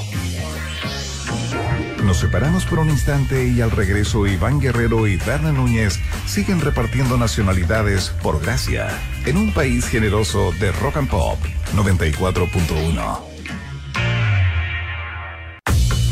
Iván Guerrero y Berna Núñez siguen intentando hacer contacto con nuevas formas de vida inteligente. Continuamos explorando las maravillas de nuestro universo local a bordo de Un País Generoso, aquí en Rock and Pop 94.1. Mientras se prepara Verne Núñez para hacer un viaje en el tiempo de antología, vamos a escuchar a los Foo Fighters que llegan con su Monkey Ranch. Acá en la 94.1 www.rockandpop.cl. ¿Cómo quedaron? Uy, qué momento de euforia. agotado, estoy agotado. Agotado. Un momento de disfrute es clave para tener un gran día. ¿eh? Y para eso tengo un ritual que nunca falla. Un Johnny Highball. Prepáralo con mucho hielo. Un 30% de Johnny Walker, mira. Un 70% de Ginger Ale. Ahí se escucha. Y a disfrutar. Esta receta contiene 11 grados de alcohol. Beberlo responsablemente. ¿eh? Es un producto, digo, para mayores de edad. Y está en el país generoso, por supuesto. Como siempre, le damos las gracias a nuestros amigos de eh, Johnny Highball by Johnny Walker por ser parte de la fiesta informativa de la Rock and Pop. Aquí comienza el viaje en el tiempo. Estimados pasajeros, pónganse cómodos y prepárense para el despegue. Llegó el momento de subirte al DeLorean del 94.1 y viajar por la historia de nuestra cultura pop. Es el viaje en el tiempo en un país generoso de la rock and pop. Primera estación. Señores pasajeros, a desabrocharse los cinturones porque iniciamos el viaje en el tiempo acá en un país generoso. ¿Cómo está la tripulación?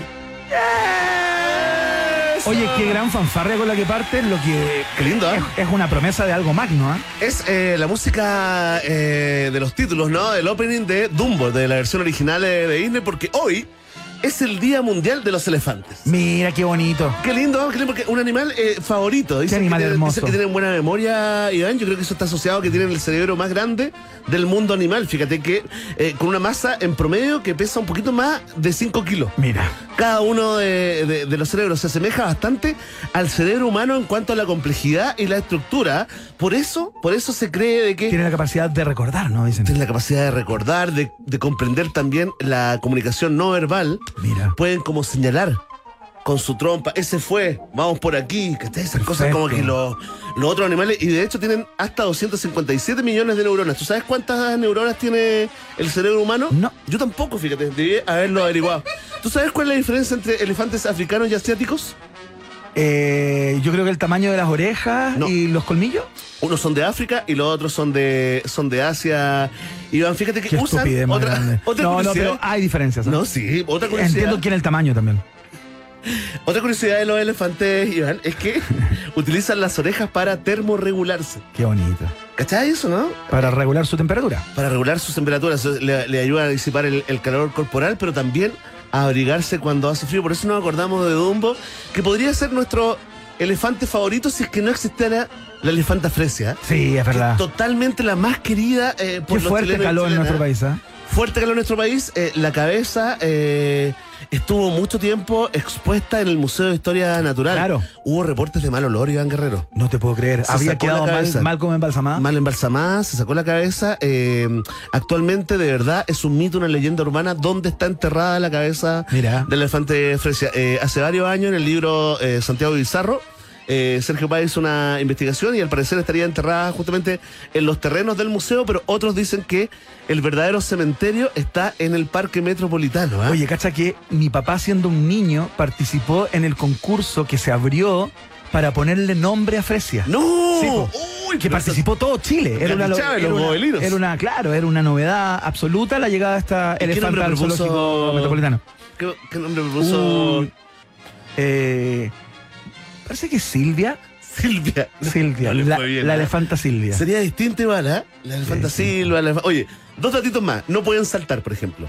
Y lo Ah, otro es que cuando se les rompe un cuerno, digamos, perdón, un, un colmillo, Sí, no se regenera, fíjate. ahí Y ahí el gran daño esto de eh, lo- lo- Sí, pues los- los que les los cortan la cabeza de marfil, para, claro. para marfil. Así que a todos, eh, ay, también viven en matriarcados. Te quiero contar esas cositas nomás de los elefantes. eh, Listo, ha sido todo entonces. se acabó el viaje, ¿eh? Se acabó, Oye. se acabó.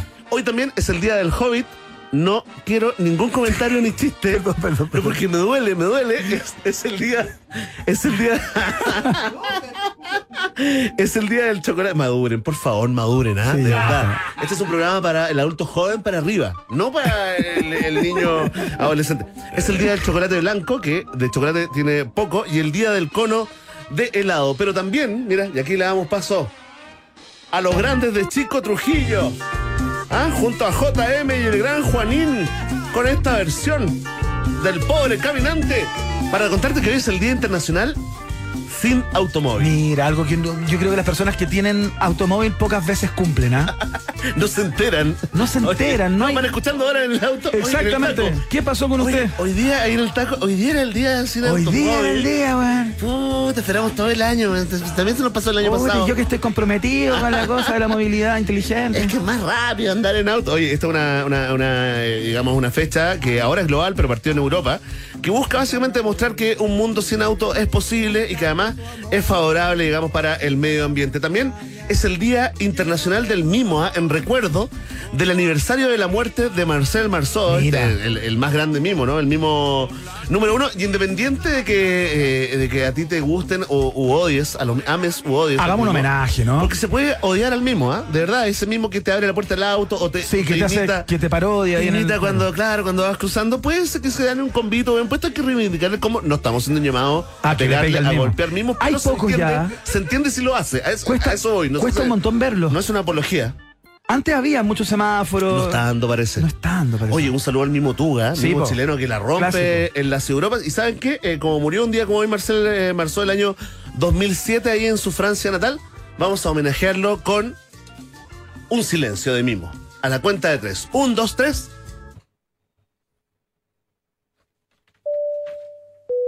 Próxima estación, Esta estación se llama Prejubilados. Ya. Sí, porque son un lote, impactante lote, que está cumpliendo 64, 65 añitos. Mira. Y si vivieran acá en Chile, estarían al borde de empezar a comprar, eh, a cobrar pensiones como Mauricio Pérez. Pero aunque tengas 210 lucas. 65 años, sigue usando los jeans rajados, ¿ah?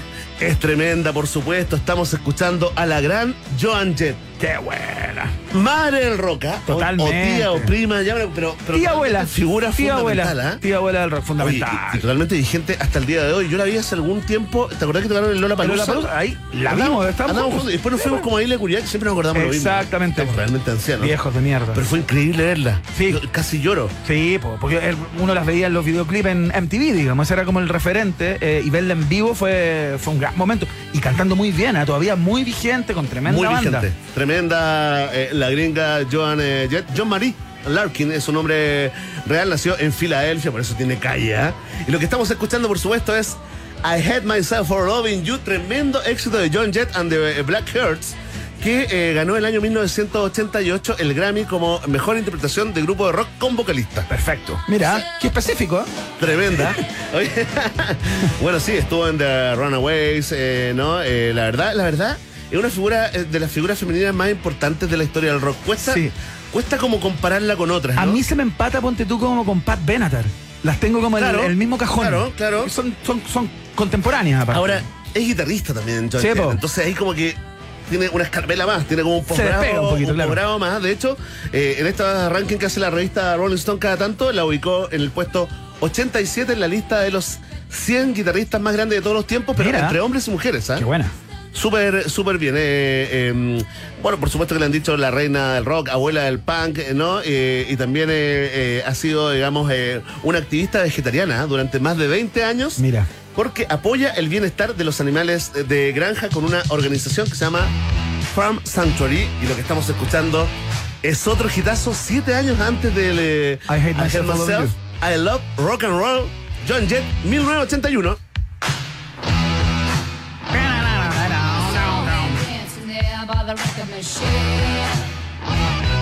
Guapa. ¿O no? Guapa, ¿no? Súper atractiva, po. Sí, una mujer muy interesante. Además tiene algunas apariciones, le gustan los cameos también, eh, y han aparecido en series de televisión, en eh, La Ley y el Orden, eh, ha aparecido también en eh, Freak and Geeks, eh, no. Fantástico, así que para ti, primera, la prejubilada que recordamos acá en el viaje en el tiempo. Cáchate el cambio. ¿Cómo quedaste con este cambio? ¿Y a dónde nos fuimos acá? Oye, porque nació el mismo día y el mismo año, ¿ah? Andrea Bocelli. Andrea Bocelli, sí. te puedo creer. Mismo signo de John Jett.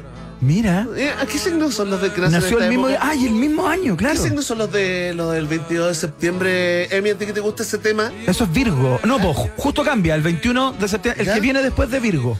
¿Cuál es el signo que viene después de Virgo? El que lo responda se gana un año de hijo de árbitro No, no, grandes si ya no, ya no quedan libros. Oye, estamos escuchando porque Andrea Bocelli, como hace covers, tiene una cantidad, uno pone así como, eh, no sé, buscáis grandes éxitos y la verdad son todos éxitos. Qué bozarrón de Bocelli. ¿eh? Pura sandía calada, este cantante, músico, multiinstrumentista, escritor también ha publicado libros, productor eh, musical eh, italiano y de signo. Virgo, se Virgo, confirma, seguía Virgo, Virgo, sí. 22 de septiembre. Oye, este es también es, también es un campeón, es un campeón de los, es un campeón de los duetos. Ah, aquí lo estamos escuchando con la gran Marta Sánchez. Y la, y elegí para que, para que recuerden que Marta Sánchez canta increíble. Sí. Suavecita. Suavecita. ¿Cómo se llamaba la banda de Marta Sánchez? Rápido, Bene Núñez. rápido, rápido. Listo, pasó el tiempo. No sé, no sé. Me saltan las sienes, ¿cómo se llama? eh? Ole, ole. Marta Sánchez, Leo Lee, tenés toda la razón, po. ¿Qué productor musical y músico de un famoso trío español es el mentor de la banda Ole Ole? El señor Cano, ¿Cuál de los dos? el, el joven. No, el, el joven, sí. Ignacio. Nacho, eso, Nacho Cano. Nacho, bien, correcto. Medio punto. Oye, me diste vuelta, me, diste vuelta al test de actualidad. ¿eh? Oye, eh, ¿cómo te cae Andrea Bocelli? Yo lo encuentro un poquito aburrido, pero lo, lo respeto, por Sí, supuesto. no, un tremendo artista, sin duda. Aparte, no vidente. po. Sí, pues. Hasta esa, mira, hay un concierto en vivo que vamos a recordar ahora eh, con la soprano Sarah Brightman, donde básicamente llama la atención cómo lo trata ella. Este es mucho antes de la fama, es cuando lo estaban eh, rescatando otros músicos que vieron en él, digamos, un bozarrón eh, Claro. inigualable. Y fíjate que acá es, es un, es un concierto. Yo lo invito a googlear, si están con tiempo, no hay en, en YouTube. Vean este, lo que vamos a recordar por play. Por cómo lo trata la eh, Sarah, Sarah Brightman. Portivo Laré. Portivo Laré, Un otro clásico. exitazo.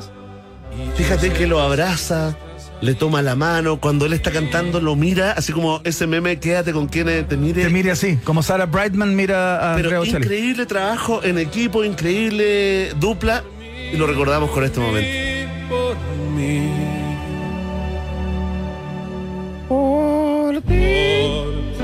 Hasta perder el momento mágico. Ensuciaste el aire, ¿eh? Eh, perdón. Me carga eso, tú sabes. Sí, sí, sí, perdón. Espera que llegaré. Mi fin de trayecto eres tú. Esta es la que cantaba Susan Boyle, ¿no? No. ¿Sí o no? No, po. Que nos confirme Antonio, ¿ah? Antonio, el reemplazante del reemplazante del reemplazante del productor. Ahí está, está confirmando si, No, no es la misma. si la tía Susan Boyle. No, No, no. Pero tú, dices la versión en inglés, ¿la habría cantado Susan Boyle? No, es, es otra canción con la que Susan Boyle. Atención, tenemos una corrección de último minuto. Tit. Nos ¿A qué escribe nuestra directora que dice: Hoy, 22 de septiembre, ya terminó Virgo y empezó Libra. ¡Listo! Ahí están los. Cagaron, cagaron todos. Yo- Sí. Fue algo que yo dije acá. Sí, El que cierto. viene después de Virgo. No hay aguinaldo atrasado. Los no, hay, 21 cortan los signos. no hay 18 chicos, ¿ah? Oye, lo bueno es que esta canción, si te dio pena o algo así, espérate la tristeza que nos espera con nuestro siguiente homenajeado en el viaje en el tiempo. ¿ah? Not to touch a hair in your head. Nick Cave, Leave you as you are. Nicholas Edward Cave. Que tiene muchos fans en Chile, ¿ah? Muchos fans Tiene en una Chile. fanaticada importante. Ah, y aprovecho para mandarle un saludo al Álvaro Izama, nuestro ¿Ya? amigo, el, el, el- El escritor. El escritor Álvaro Izama, fanatiquísimo de Nick Cave. Aquí estamos escuchando esta tremenda canción Tremenda. llamada Into My Arms. Y me voy a callar porque se la dedicó al hijo. ¿ah? into my arms. Oh Lord. Esta canción es del año 1997, del disco The Boatman's eh, Core. ¿Tú sabes que el drama de Nick Cave es que siete años después de la muerte de uno de sus hijos, perdió a otro? Claro. Este año eh, Iván Guerrero hizo un comunicado eh, y contó que su hijo Yetro, eh, Lance Bay, murió a los 31 años, ¿no? Es el segundo hijo que pierde ya que Arthur eh, había fallecido a los 15 años tras caer a un acantilado. Sí. El año 2015, ¿cómo lo golpeó la vida? Qué horror, qué horror. ¿Cómo se puede seguir después de eso? No sé realmente cómo se levanta. difícil, No, sí. es tremendo. Tremendo. Tuvo cuatro hijos Nick Cave y ya perdió eh, a dos de ellos. La verdad, él dice que está viviendo como los momentos más complicados de la vida. O sea, Ahora claro. eh, lo pueden eh, ver en el documental One More Time with Feeling, ¿no? Eh, que funciona como making of del álbum eh, Skeleton eh, Tree. Mira. Ha hecho también, también es como estos príncipes de los duetos, ¿ah? Porque los buscan algunos, Claro. algunos artistas. Tengo acá una pequeña lista, por ejemplo, con Pulp, eh, con eh, Johnny Cash, eh, con PJ Harvey ha hecho dupla. Pero una de las más eh, curiosas, que les quedó además finísimo, es esta, este dueto con la gran Kylie Minogue. Ah, mira. Ambos australianos, ¿no? Claro. Con la canción Where the Wild Roses Grow, donde crecen las rosas salvajes.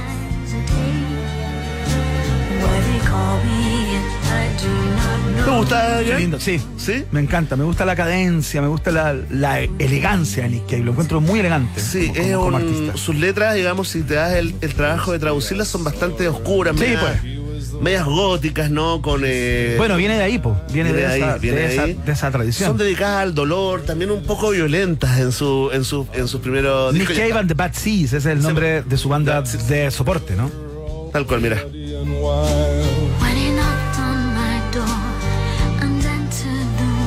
Qué bonito. Tiene varias novelas, eh, digamos, eh, publicadas y una traducida al español. Se llama Y el asno vio al ángel. Del año 1989. La puedes conseguir, por supuesto, en la internet. Que nos vamos a la siguiente estación en este viaje en el tiempo llamada Serie de Amigos y también de enemigos. Última estación. Ya, si no te acordáis, está bien, porque tampoco fue como que la rompiera el opening de esta serie. ¿eh?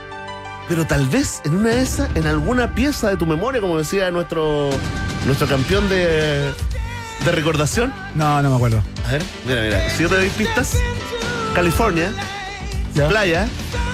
Guardianes de la Bahía. ¡Exacto! ¡Vamos! Oye, guardianes de la bahía, Pero es que Baywatch. muy fácil. O los vigilantes de la playa, como le dicen en España, que Los echan a perder. echan a perder playa. todos los nombres, ¿ah? Todos los nombres. Bueno, debutó un día como hoy en Estados Unidos. Con Pamela Anderson y ¿cómo se llama el tipo de Hasselhoff, no? David Hasselhoff, que también estuvo en Viña un día. Sí, pues, por supuesto. No, no los quise torturar con ese momento y lo habíamos recordado el año pasado, en esta, en esta misma fecha. Ahí, ahí está. Ahí está. Ahí está David Hasselhoff en Piña. Habló N en el, en el escenario Sí, de la pues. Quinta Y cantó con. Amaya Forge, ¿te acuerdas? Cantó con Amaya. ¡Qué momento! ¡Qué basura! te- basura. ¿Cuánta basura acumulada en la cabeza? Oye, si Vamos uno- a vaciar las carpetas. Si uno va a hacer esa carpeta, digamos, podría uno resolver así como algoritmos de, de- de grandes complejidades. Probablemente. Probablemente. Probablemente podrías llenar un una pizarra de fórmulas. Oye, bueno, los únicos dos, podríamos decir que la que despuntó fue Pamela Anderson. Sí, pues. De todas esas, ese grupo de, eh, de mm, salvavidas. Sí, pues. Que, te- que increíblemente, cuando tú te estás ahogando, justo en ese momento corrían en cámara lenta. Sí, pues. En vez de correr en cámara rápida y absurdo. No, nadie lo entiende. Oye, que este gallo venía del éxito de- del auto fantástico. Sí, pues. Ese auto que te hablaba, que te hacía masajes. ¿Cómo se llama el auto? Tengo tres alternativas. Dale. Se llama Cat, Ya. se llama Kit o se llama Cot. Se llama Kit. ¡Bien! ¡Respuesta correcta! Iván Guerrero 5. Hoy, hoy día ha estado muy ganadora. Está ahí súper bien. Se nota Mañana que está tendré un pésimo día, seguramente. Mira, y dejé para el final. ¿Sabes por qué? Lo dejé para a propósito, porque efectivamente es la serie más exitosa de todos los tiempos. Efectivamente tuvo un impacto en la cultura pop. Hay peinados, hay frases, hay ropa, hay tendencias que se vinculan directamente, que se originan en esta serie. Estoy hablando de Friends. Pero la estamos discriminando porque ya esta canción nos tiene podrido. Sí, no. No, sí, Esta canción ya, francamente, como dice una amiga mía. ¿eh? hay que decirlo, hay que decirlo, tenemos que eh, ser honestos con esto. Oye, aparte que La canción de Rembrandt genera cierta envidia porque es un tremendo One Hit Wonder. Rembrandt tampoco se le conocen más éxitos. Y con esto le, se pagaron su vida, la de sus hijos, la de sus nietos y probablemente la de sus bisnietos. Totalmente. Bueno, el videoclip, el videoclip de este One Hit Wonder es con los protagonistas de Friends. Sí, pues.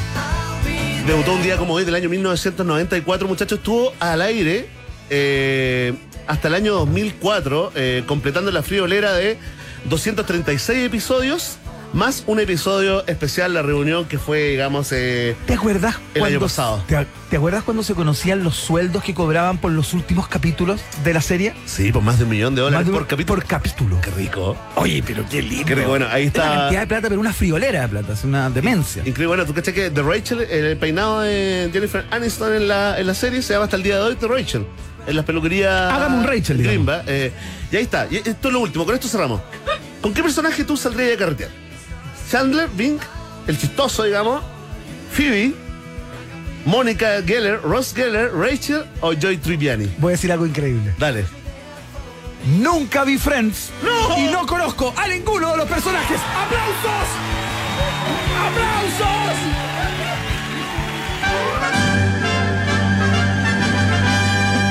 En Rock and Pop tienes un permiso 24-7 para la pregunta del día. Vota en nuestro Twitter, arroba Rock and Pop, y sé parte del mejor país de Chile.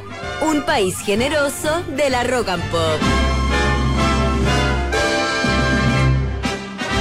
Bueno, estamos absolutamente choqueados en estos momentos acá en, Oye, hay en un gente país que generoso. Perdón. reporta choques en auto, ¿ah? un programa de actualidad y cultura pop conducido, entre otros, ¿ah?